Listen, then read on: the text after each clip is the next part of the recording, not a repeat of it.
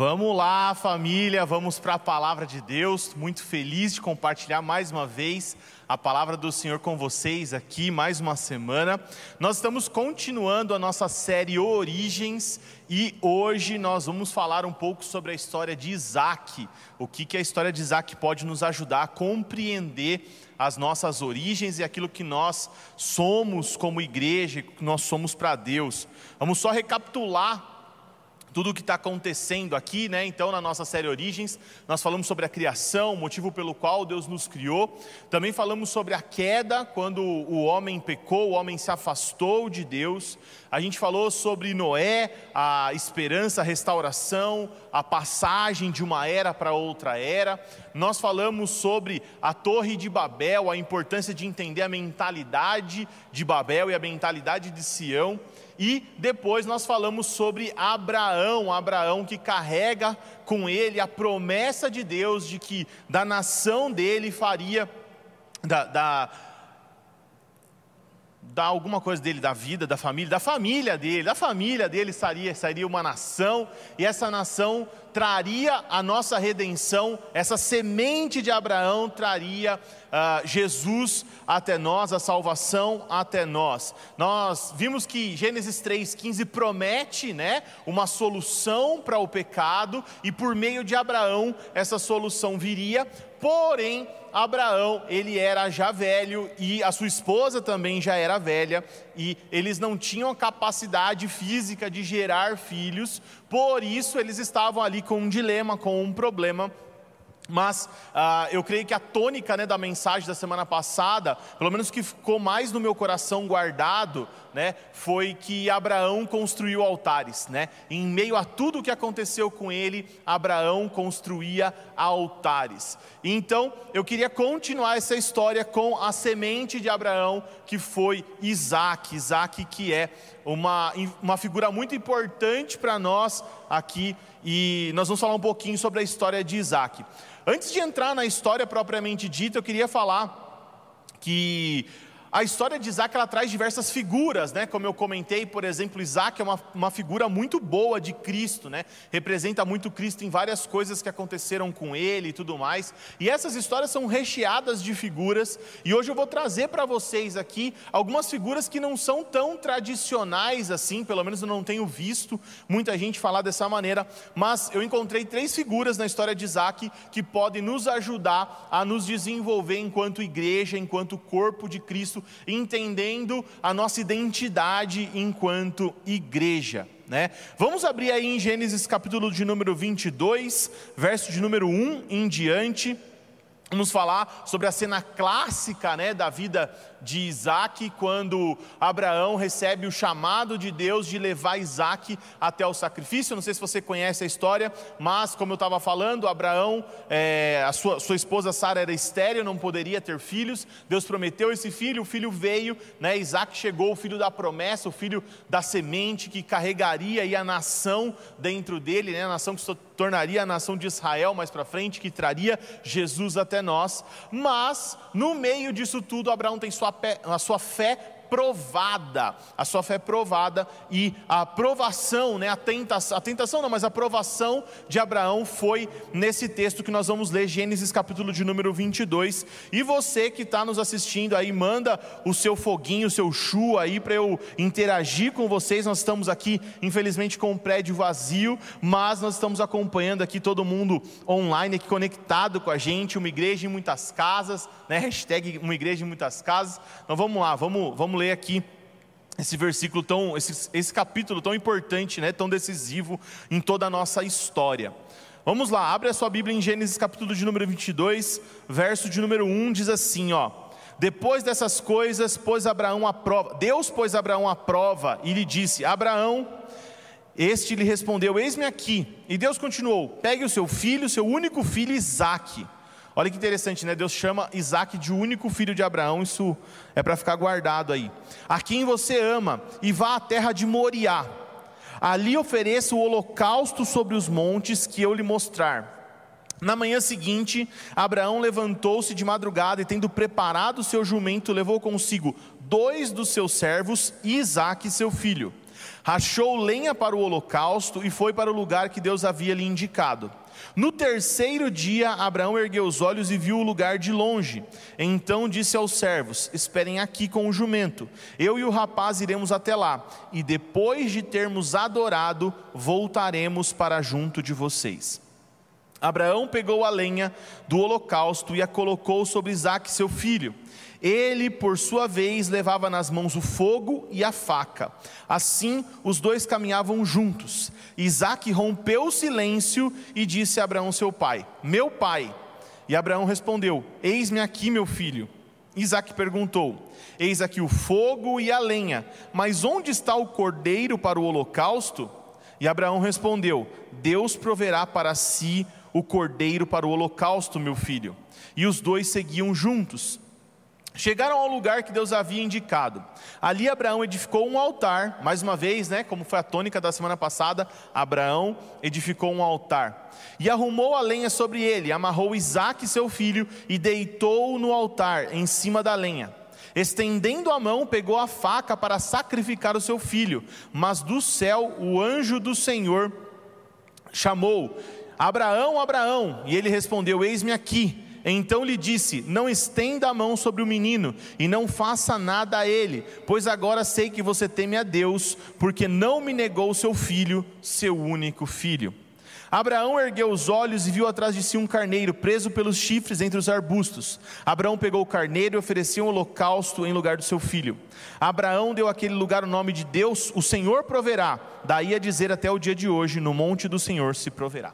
Vamos orar. Pai, muito obrigado, Senhor mais esse dia, obrigado pela tua palavra, obrigado, Senhor, por estarmos reunidos, Senhor, não fisicamente, mas de todo o nosso coração reunidos, como pedras vivas que se encaixam diante da tua presença e desejam a tua habitação entre nós. Pai, essa é a tua palavra, usa no Senhor e fala conosco mais uma vez em nome de Jesus. Amém. Vamos lá, o que está acontecendo aqui? Um Abraão tendo a sua, a sua fé provada e uh, levou seu filho para ser sacrificado. Gente, o que nós precisamos entender aqui, né? Isaac não era uma criancinha, não era um bebezinho. Na verdade, Isaac tinha idade para participar dessa cerimônia, provavelmente mais do que 13 anos, e menos do que 37, que foi quando a mãe morreu, que provavelmente a mãe estava viva aqui. Então ele tinha entre 13 e 37 anos, dá para discutir, mas não dá para afirmar qual era a idade dele, mas ele era um homem para poder participar desse ritual, para poder carregar a lenha nas costas, para poder acompanhar o pai naquilo que ele estava fazendo. Então se trata de um homem, ok? Um homem que indaga o seu pai, como diz a Bíblia, rompe o silêncio silêncio, né? Havia um silêncio assim, aquele, né, de, de velório assim, né? E aí ele rompe o silêncio e ele fala: Pai, eu estou vendo aqui que tem a lenha, que tem aqui né, o, o fogo, mas onde está o cordeiro para o sacrifício? Né? Onde está o cordeiro? E Abraão conversou com ele e disse: Filho, Deus proverá. E eles continuaram caminhando. E cara, eu quero imaginar com você como é que foi essa conversa? Eu quero imaginar com você os dois subindo né, a, a montanha em direção ao sacrifício. Abraão sabia a mensagem que tinha recebido, Abraão sabia o que Deus desejava dele, e Abraão conversando com o seu filho, dizendo algo parecido com o que eu estou inventando agora aqui para vocês: Filho, você é o filho da promessa, você carrega dentro de você a semente que vai trazer a salvação para o mundo. Filho, você é o primeiro de uma grande nação, de uma multidão incontável de pessoas. Filho, você é a promessa de Deus personificada. E deixa eu te falar uma coisa sobre esse Deus, filho. Esse é o Deus que me pegou com mais de 90 anos, e a sua mãe também com mais de 90 anos, e falou assim: Olha, vocês mesmo velhos vão gerar. E sabe, filho, eu ri, a sua mãe riu, e Deus falou: Porque vocês riram, o nome dessa criança vai ser riso. Isaac significa riso. Isaac é a personificação da promessa de Deus na vida de Abraão. Então, eu imagino Abraão falando: Filho, Você é a nossa alegria, você é o presente do Senhor para nós, você é a realização da promessa de Deus na nossa vida. E posso te falar, filho, eu confio muito nesse Deus, eu tenho muita fé nesse Deus, porque Ele já se provou para mim muitas vezes confiável a ponto de eu acreditar que Ele nunca vai falhar.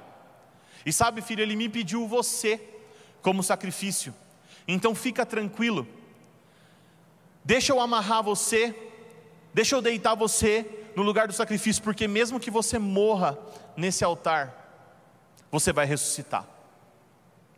Essa é a fé de Abraão. Tiago, da onde você tirou essa história, pelo amor de Deus? Hebreus, capítulo de número 11. Abre comigo aí. Olha que muito louco, gente. Como eu amo a palavra de Deus, cara. Como a gente vê as coisas acontecendo, a gente fica, uau, como que está acontecendo isso aqui? Hebreus, capítulo de número 11 verso de número 19. Eu gostaria de ler tudo, mas por causa do tempo eu não vou ler. Vou ler o 19. Diz assim, ó: Abraão considerou que Deus era poderoso até para ressuscitar Isaac dentre os mortos, de onde também figuradamente o recebeu de volta. Cara, olha que versículo sensacional. Está dizendo da confiança e da fé que Abraão tinha em Deus, a ponto dele ter a certeza absoluta que Deus era poderoso para que, mesmo que Isaac morresse, ele ressuscitasse dentre os mortos. E olha que legal, olha que legal que o versículo diz. E de, vou, vou ler de novo. Abraão considerou que Deus era poderoso Perdi o versículo, misericórdia. Abraão considerou que Deus era poderoso até para ressuscitar Isaac dentre os mortos, de onde também figuradamente o recebeu de volta. Cara, para Abraão, Isaac morreu e figuradamente ressuscitou. Porque Abraão de alguma maneira entendia que aquilo era uma figura do próprio Cristo, que também teria que morrer e ressuscitar, para que a promessa de Deus se cumprisse em nós. Uau, olha o que o escritor de Hebreus está dizendo, gente, que para ele era a mesma coisa que o seu filho tivesse morrido, por quê? Porque ele confiava na promessa que sustentava a vida daquela criança, como Cristo se ofereceu em sacrifício, Isaac se oferece em sacrifício, um sacrifício voluntário, por quê? Tiago, por que você está falando isso? Porque, gente, era um cara com força para subir a montanha e carregar a lenha nas costas contra um cara de 100 anos de idade. Se Isaac quisesse fugir daquele holocausto, daquela, daquele, daquela situação, Isaac fugiria. Se Isaac quisesse escapar, escaparia. Se Isaac quisesse trocar e fazer Abraão morrer no lugar dele, Isaac faria. Ele tinha força para fazer aquilo acontecer, mas Isaac não. Isaac escolheu ser um sacrifício voluntário a Deus. Embora a figura tradicional de Isaac seja, Isaac é um, uma figura do Cristo que morreria e ressuscitaria, eu quero trazer Isaac aqui como uma figura da igreja. Uma figura que representa a mim e a você, uma figura de pessoas que sacrificialmente todos os dias se entregam a tudo o que é proposto para nós se oferece como um sacrifício vivo, assim como vai falar lá Romanos 12, até eu vou ler daqui a pouco com vocês, mas nós somos essas pessoas que voluntariamente se oferecem em sacrifício todos os dias a Deus. Você já parou para pensar que o que é requerido de nós é morrer todos os dias? Você já parou para pensar que o que é requerido da igreja é que a gente se ofereça como um sacrifício vivo ao Senhor todos os dias, voluntariamente, assim como foi Isaac? E é engraçado que semana passada, enquanto Douglas pregava, e ele enfatizou, né? Abraão edificava altares, Abraão edificava altares, e no meu coração vinha, mas Isaac é o sacrifício vivo. Abraão edificava altares, mas Isaac é o sacrifício vivo. Abraão edificava altares, mas Isaac é o sacrifício vivo. Cara, olha para dentro de você, se essa não é uma é figura que nos representa. Olha para dentro de você, se não é uma figura que diz quem nós somos de fato. E cara, deixa eu falar um pouco com você sobre identidade. Quando você tem uma identidade formada por Deus, quando você tem um propósito designado por Deus, você conhece o seu destino e não importa mais o caminho. É claro que nós queremos andar no caminho do Senhor, nas veredas retas, mas a nossa vida tem altos e baixos, nossas vidas têm, nossas vidas têm dificuldades, e nesse momento Abraão se encontrou num momento de dificuldade, e de rebote Isaac pegou uma dificuldade. Imagina você ser convidado a voluntariamente se deitar como uma oferta de sacrifício. Imagina se fosse você, olha, nós temos uma causa, uma causa muito importante, filho, e nós vamos ter que morrer por essa causa. Será que você estaria pronto? Mas é exatamente o que Cristo nos oferece. Jesus nos oferece todos os dias morrer por essa causa, por essa causa, e não só figuradamente. Deixa eu te contar um segredo: milhares, milhões de pessoas morreram e ainda morrem por esta causa. Milhares e milhões de pessoas voluntariamente entregam a sua vida, por quê? Porque conhecem a sua identidade, o seu propósito e o seu destino em Deus. Cara, Abraão deve ter contado para Isaac durante toda a sua vida a importância de Deus, como Deus tratou com as situações da vida dele, como Deus era confiável, como a gente poderia acreditar nas palavras dele, a ponto de Isaac se oferecer como um sacrifício vivo a Deus. Isaac sabia quem ele era. E deixa eu falar uma coisa interessante para você, cara.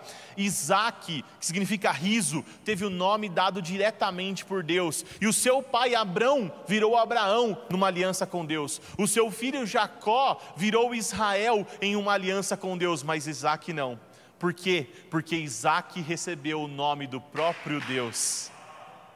Quando você sabe quem você é, quando a sua identidade é revelada pelo próprio Deus, você não teme as adversidades, mesmo que essa adversidade seja um perigo de morte, e mesmo que você tenha que se entregar para morrer por essa causa, você morre tranquilo porque você sabe em quem você acredita, você sabe qual é o seu destino. Isaac sabia que a promessa viria por meio dele e que mesmo que ele morresse, ele tinha fé para que Deus o ressuscitasse, porque que a promessa viria de Isaac. Nós sabemos que nós podemos morrer por essa causa, porque a promessa sobre nós é a vida eterna. Jesus um dia veio nessa terra e morreu no nosso lugar, e ele disse: Pode morrer pelo meu nome, porque nós passaremos a eternidade toda juntos. É sobre isso, gente. Nós somos uma figura de Isaac, por quê? Porque nós nos oferecemos como sacrifício. Vamos ler Romanos 12 juntos. Olha que interessante. Volta um pouquinho aí, não sei se você está com a Bíblia aberta. Romanos, capítulo de número 12, é um versículo muito conhecido, mas vamos ler a partir dessa perspectiva, ok? Vamos ler a partir da perspectiva de que nós somos o sacrifício vivo, assim como Isaac, né? E se Isaac é uma figura de Cristo e nós imitamos a Cristo, nós temos que fazer isso também. Vamos lá.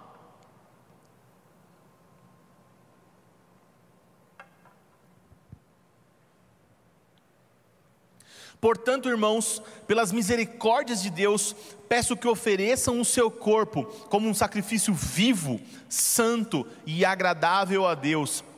Este é o culto racional de vocês. Eu vou ler o 2 também, mas pause. Gente, o que, que a palavra de Deus está falando aqui? Ó? Se ofereçam a Deus como um sacrifício vivo, o que é o sacrifício vivo? É o que vai voluntariamente para o altar, ele se entrega, a sua vida não pertence mais a si mesmo, por quê? Porque ele tem algo de valor superior ao qual ele faz parte. Nós não temos a nossa vida como preciosa, por quê? Porque nós pertencemos a algo muito maior do que a nossa própria vida. Nós estamos aqui para glorificar a Deus com a nossa vida, e se for preciso, glorificar a Deus com a nossa morte.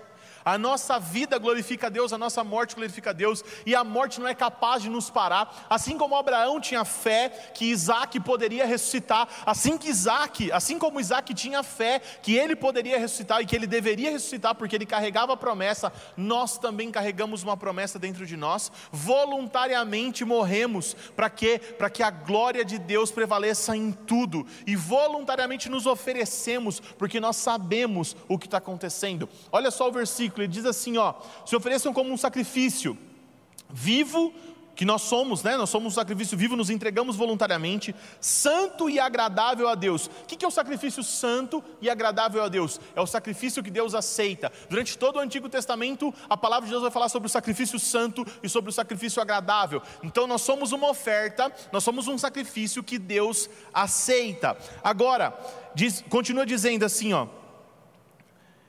E não vivam conforme. Ah, perdão, antes. Este é o culto racional de vocês. Gente, culto é adoração. É o trabalho que nós desempenhamos de maneira que nós adoramos ao Senhor com o que nós fazemos. Agora, o que é o culto racional? É o culto de, de quem entendeu o que faz. É o culto de quem entendeu por que faz o que faz. É o culto de quem entendeu por que, que ele é um sacrifício, por que, que é santo e agradável, por que, que esse é o culto e por que, que ele faz o que ele faz. Gente, qual é o sentido de eu ficar falando aqui para uma câmera agora? Qual é o sentido dessa igreja vazia, ecoando aqui?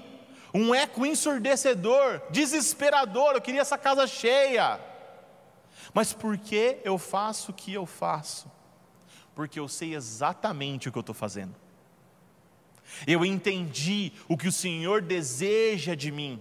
E cada um de nós está reunido em sua casa agora, como a gente falou, troca de roupa, reúne a família, posta hashtag aí e tal. Por quê, gente? Porque nós sabemos o que nós estamos fazendo, nós sabemos o Deus em que nós temos crido, nós sabemos que todas as coisas cooperam para o bem daqueles que amam a Deus, nós sabemos as promessas que nós carregamos dele, nós sabemos que nós somos imparáveis enquanto igreja, porque a morte não é mais capaz de nos deter, quanto mais um vírus quanto mais uma determinação de um governo AXYZ.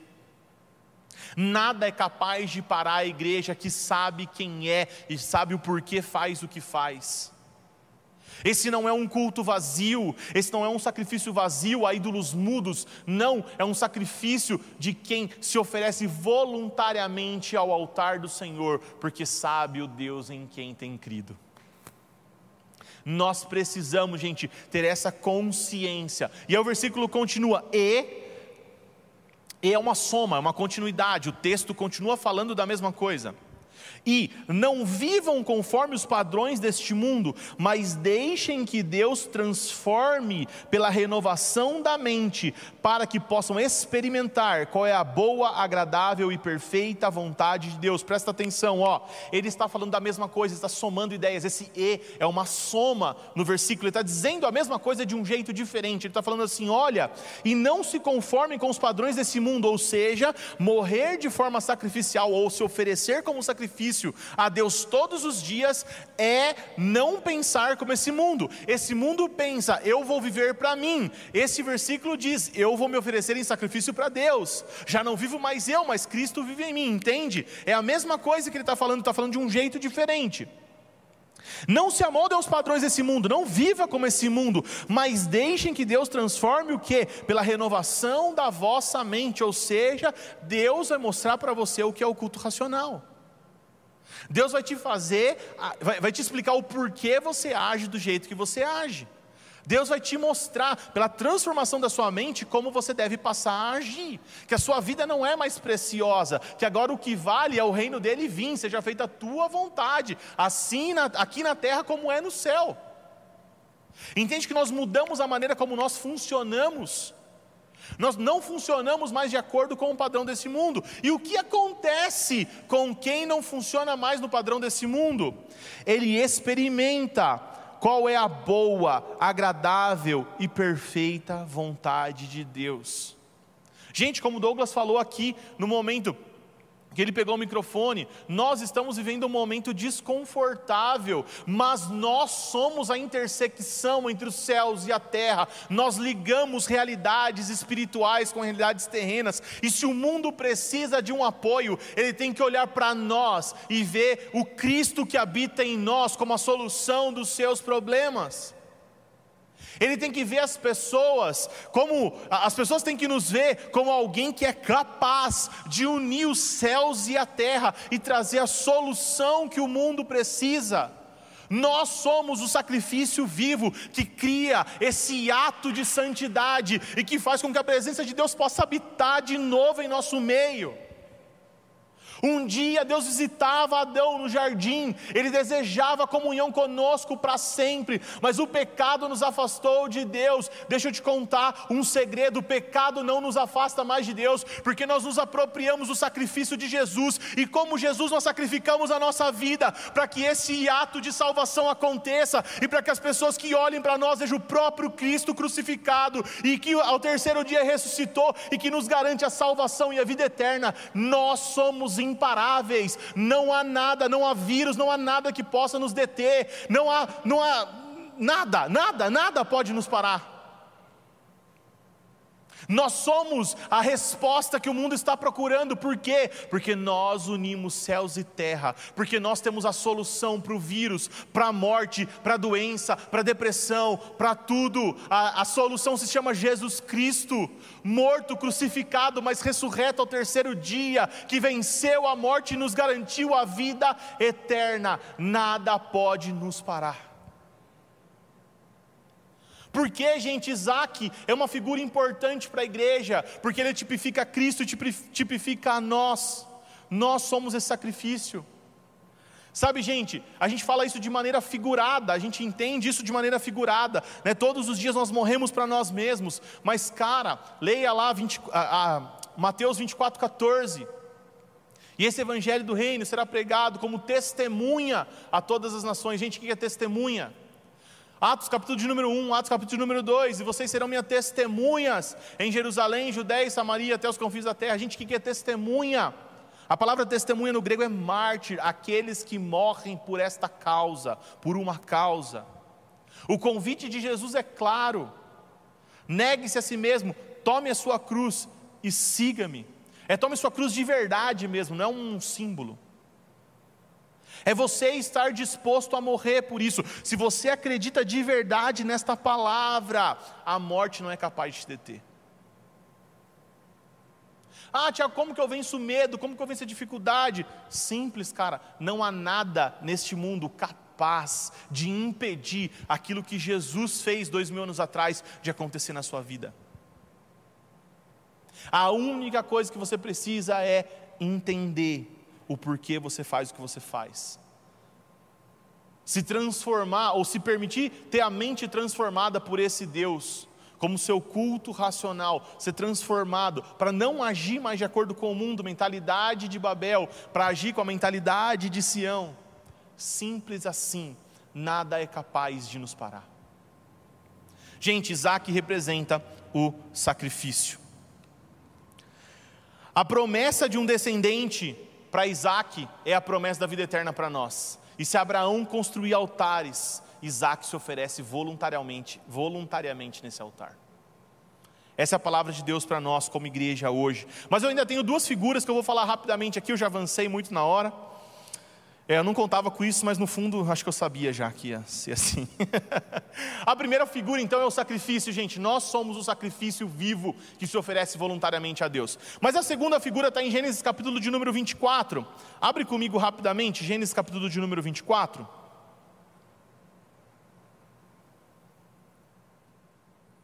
Continuamos a história. Isaac não morreu, Deus proveu o cordeiro. A sua mãe morre e uh, Abraão deseja trazer uma esposa para Isaac. Né? Então o que acontece? É, Gênesis 24 diz assim: ó, Abraão já era velho de idade, bem avançada, e o Senhor o havia abençoado em tudo. Abraão disse ao mais antigo servo da sua casa, que governava tudo o que possuía: Vou parar aqui, era o que eu precisava falar. Abraão disse ao antigo servo da sua casa, que governava tudo o que possuía. Qual que é a segunda figura, gente? É Eliezer. Eliezer era o, o, o servo mais experiente aqui de Abraão, e Abraão foi abençoado por Deus em tudo, e Eliezer governava sobre tudo. Gente, olha essa figura que sensacional. É a figura do mordomo que é amigo do noivo. O mordomo que é amigo do noivo. Gente, nós fomos é, incumbidos por Deus de sermos mordomos, dispenseiros, administradores de tudo que Ele realiza aqui nessa terra. Nós recebemos de Deus a incumbência de cuidar das coisas de Deus nessa terra. Assim como Eliezer tinha uh, o controle sobre as coisas de Abraão e governava sobre todas as coisas de Abraão, nós governamos sobre as coisas de Deus.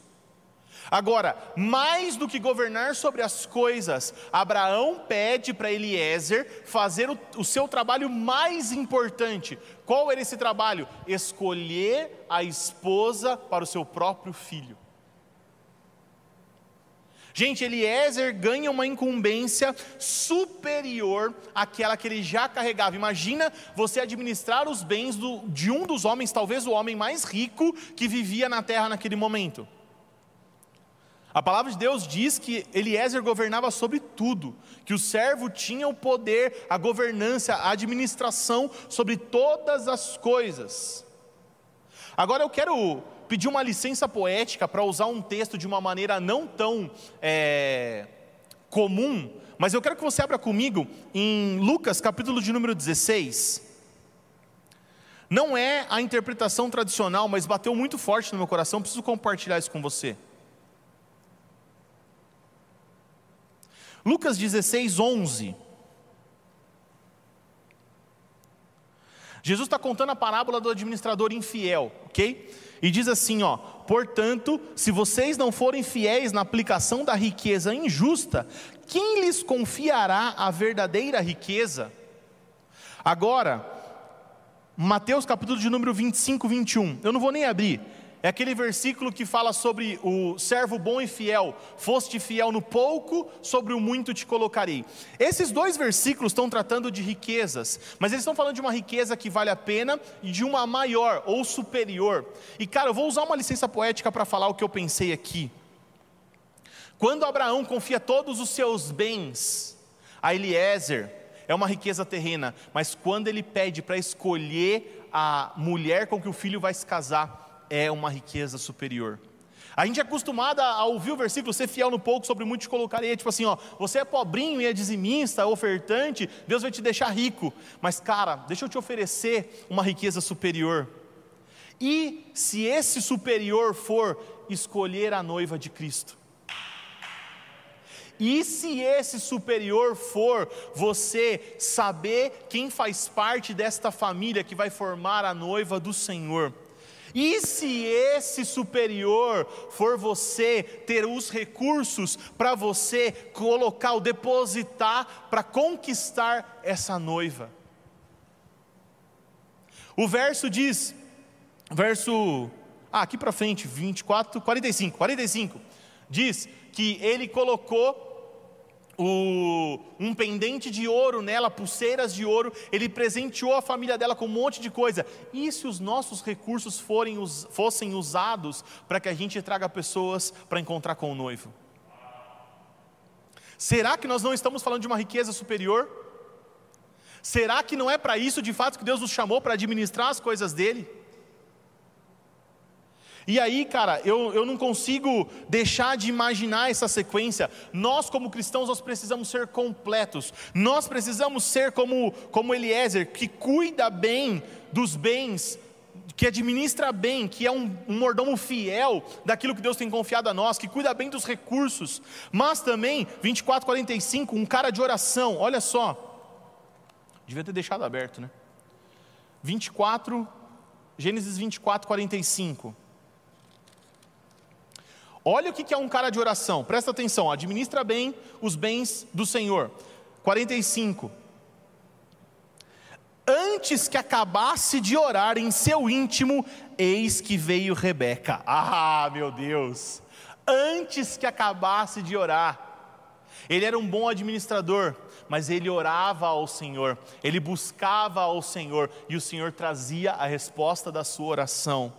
Que mais que ele fazia, gente? Ele evangelizava, ele conquistou Rebeca para o seu senhor, ele falou tanto de, desse noivo maravilhoso, ele falou com tanto gosto desse noivo, desse senhor em que, que ele amava, que a menina se apaixonou, só pelo que o servo contou. Deixa eu te fazer uma pergunta: você tem falado do Senhor para as pessoas de maneira apaixonada, a ponto delas que, quererem se casar com Jesus? Você já parou para pensar nisso, cara? Então vamos lá. cuida dos bens, ora, evangeliza. E que mais que ele faz, gente? Ele prepara a noiva. Ele vem durante o caminho contando sobre o noivo. E quando ela chega, ela vê, avista ele de longe e ela já tem o costume, já entende que ela precisa se preparar. Ela se cobre para esse encontro. Ele, ela, ela é ensinada por ele o costume. Ela é ensinada por ele o que ela deve fazer. Esse cara, além de administrador fiel, de um mordomo fiel, de um dispenseiro das coisas do seu Senhor, é um cara que prepara a sua noiva. Gente, essa é a nossa figura, nós somos esse cara. Nós precisamos administrar bem os bens do Senhor, aquilo que tem confiado às nossas mãos, para que Ele possa confiar algo de valor superior à sua noiva, cara. A pergunta é: se você não consegue administrar esse recurso, que a palavra de Deus diz que é coisa mundana, você acha que Ele vai permitir que você administre o resto das coisas, o que é mais importante para Ele? O que é mais importante? Administrar as riquezas ou a noiva de Cristo? Sabe, nós precisamos ser completos, porque eu vejo isso na igreja, mas eu vejo assim: um cara que é bom cuidando dos bens, outro cara que é bom de oração, outro cara que é bom de evangelismo, outro cara que é bom de preparar a noiva, mas cara, Eliezer era os quatro. Olha para dentro de você agora e vê o que está faltando, cara, e pede para Deus. Pede para Deus para você ser um melhor administrador, para você cuidar bem das coisas dele, para você multiplicar as coisas que o Senhor tem colocado na sua mão, para que você receba de fato aquilo que Jesus falou: servo bom e fiel, fosse fiel no pouco, sobre muito eu vou te colocar. Mas também seja um cara de oração, assim como Eliezer, que antes de terminar a oração, imagina ele de olho fechado orando, e quando ele abre o olho, ele vê a menina de frente, a menina mais linda do Oriente Médio, na frente dele, prontinha para casar com seu Senhor prontinho para ele cumprir a missão. Um cara que evangeliza, que fala com tanto amor, com tanta paixão sobre aquilo que ele acredita, que convence a menina com uma troca de conversa, com uma troca de palavras. E um cara que sabe preparar a noiva para o seu Senhor. Essa é uma das nossas figuras. Meu tempo está acabando, mas eu vou falar a última figura. A última figura é a noiva, gente. A noiva, que é Rebeca. Rebeca, ela tem três características muito importantes de noiva que eu quero compartilhar com vocês de forma bem, bem rápida. Primeiro, a Rebeca tinha a cultura do servir. Por que, que Abraão manda buscar lá na parentela dele uma noiva para Isaac? Se você ler a história, você vai ver que eles tinham uma relação de parentesco ali.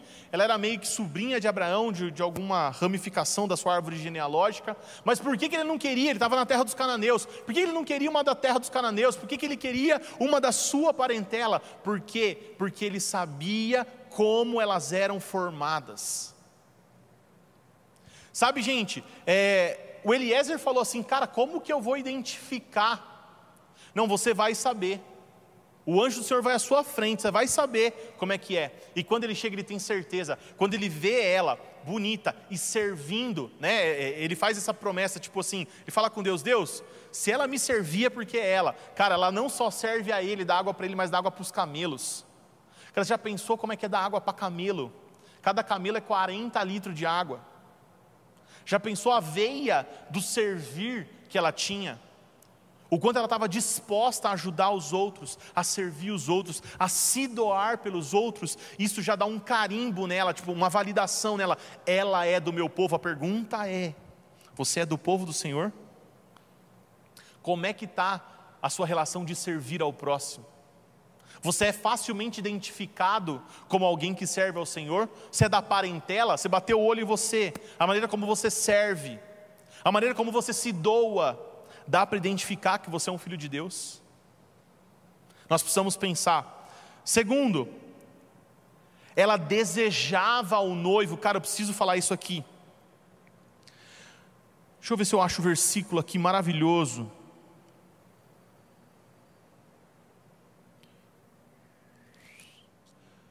Eu quero achar o versículo, mas está no capítulo de número 24. Ah, está aqui, ó, achei. Verso 58. Eles estavam indecisos porque o Eliezer queria levar ela embora e os irmãos, né, o pai e o irmão, queria que ela ficasse mais uma semana, alguns dias, para se despedir dela. Ah, aí ele falou assim: ó, chama ela, vamos ver o que ela fala. E olha o que ela fala.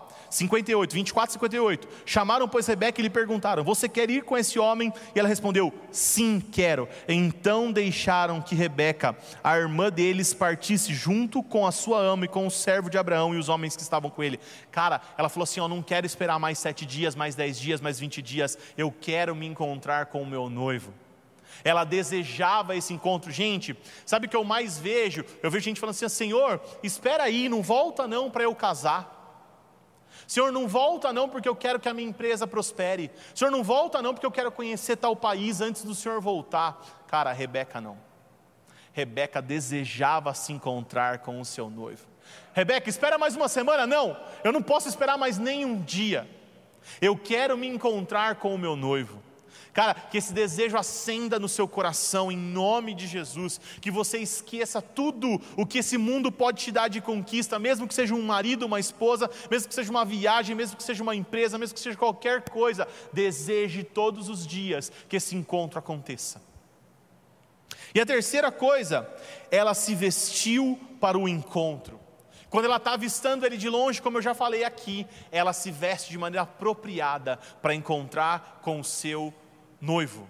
E a palavra de Deus vai dizer lá em Apocalipse que os atos de justiça dos santos são um adorno que a noiva recebe. O vestido da nossa noiva, de nós como noiva, é feito pelos atos de justiça dos santos. Quando nós proclamamos ou quando nós fazemos, praticamos atos de justiça, estamos embelezando e preparando a noiva para se encontrar com o Senhor. Amém? Gente, são as três figuras que nós precisamos entender da história de Isaac. Nós precisamos entender que nós somos um sacrifício vivo, tem uma promessa sobre nós que nós somos imparáveis. Nós temos que entender que nós somos o mordomo fiel, mas o amigo do noivo que fala apaixonadamente sobre esse noivo. Nós temos que entender que nós somos a noiva que não espera mais nenhum segundo e que se veste apropriadamente para se encontrar com o seu Senhor. Cara, eu não sei como você está aqui agora me assistindo, eu não sei se você já é crente há muito tempo e olhou essa história e viu que você não tem ainda essa figura representada em você, ou que você não, não compreendeu o todo e ainda não faz isso que eu estou falando. Cara, é, Jesus quer se encontrar com você e te transformar nessas pessoas. Jesus quer se encontrar com você e quer fazer com que você seja isso que Ele sonhou para você, que você corresponda àquilo que Ele está nos ensinando essa manhã, essa noite, a hora que você estiver assistindo. Jesus deseja que você esteja à altura daquilo que Ele tem colocado em você. Agora, talvez você está me assistindo aqui agora, talvez você está me assistindo aqui nesse momento, e você ainda não conhece esse Jesus. Você ainda não entende o porquê que está acontecendo, por que eu estou falando isso tudo, mas o seu coração está pegando fogo, e sem saber explicar o porquê, você está desejando participar disso que você nem entende. Eu quero orar por você agora, que deseja um nível de relacionamento mais alto com o Senhor, ou que você que deseja se encontrar com esse noivo pela primeira vez. Queria que você fechasse seus olhos agora.